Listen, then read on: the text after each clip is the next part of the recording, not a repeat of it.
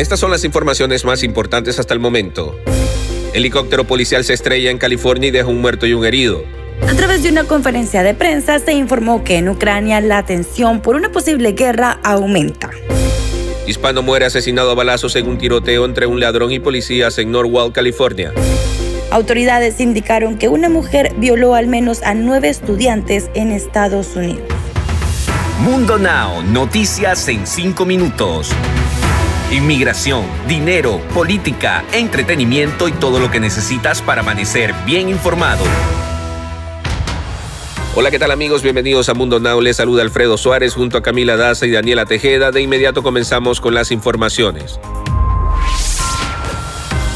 Un helicóptero policial se estrelló en el agua en California y dejó un agente muerto y a su compañero gravemente herido. El evento ocurrió horas después de que otro helicóptero cayera también en el agua, pero en el estado de la Florida. Nicolás Bell, un veterano de 44 años de edad del Departamento de Policía de Huntington Beach, murió a consecuencia de las heridas que sufrió en el accidente del helicóptero policial, indicó el jefe de la policía Eric Parra en una conferencia de prensa realizada el sábado por la noche.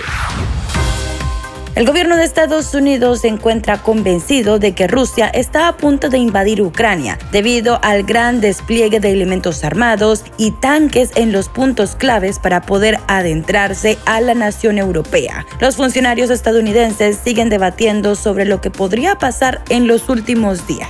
Anthony Blinken informó que en los próximos días podrían confirmarse la información que anunciaron desde hace semanas y que Vladimir Putin habría ignorado la diplomacia que en diversas ocasiones se le ha ofrecido. Además, que en los últimos días se anunció que en el este de Ucrania la situación empeoró y varios proyectiles cayeron por el lugar.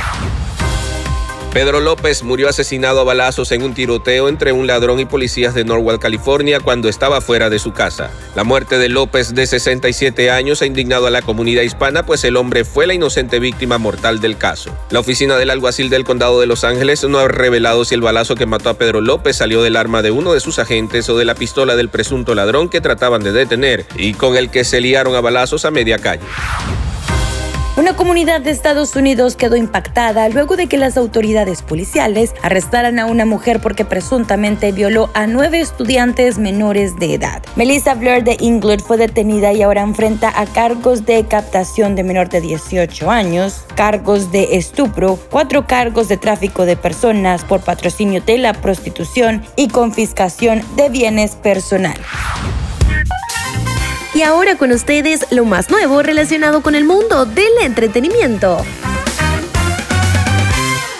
Después de las reveladoras fotografías en ropa interior en las que señalaron a su novia como travesti, Oscar de la Hoya le regala nada más y nada menos que un Ferrari a Holly Saunders por el día de San Valentín, demostrando que el amor no tiene límites. Aunque un poco tarde, Oscar de la Hoya sorprendió a Holly con el regalazo que cualquiera quisiera tener para festejar el amor un 14 de febrero un Ferrari SF90 Stradale color rojo.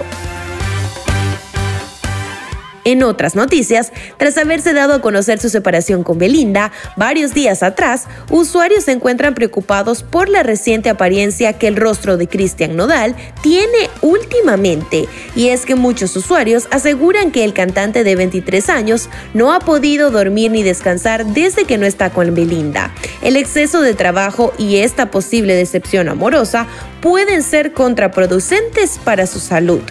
Y es que de acuerdo con varios seguidores, se muestran preocupados por el cantante de 23 años, ya que desde hace varios días se le ha visto con ojeras y muy cansado en su rostro. Deportes.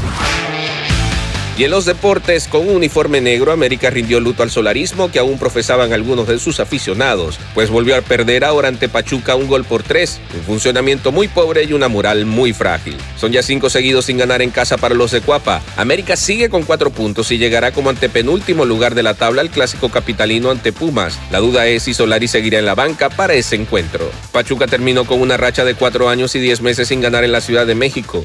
Ahora tiene 13 puntos y está a uno del líder Puebla.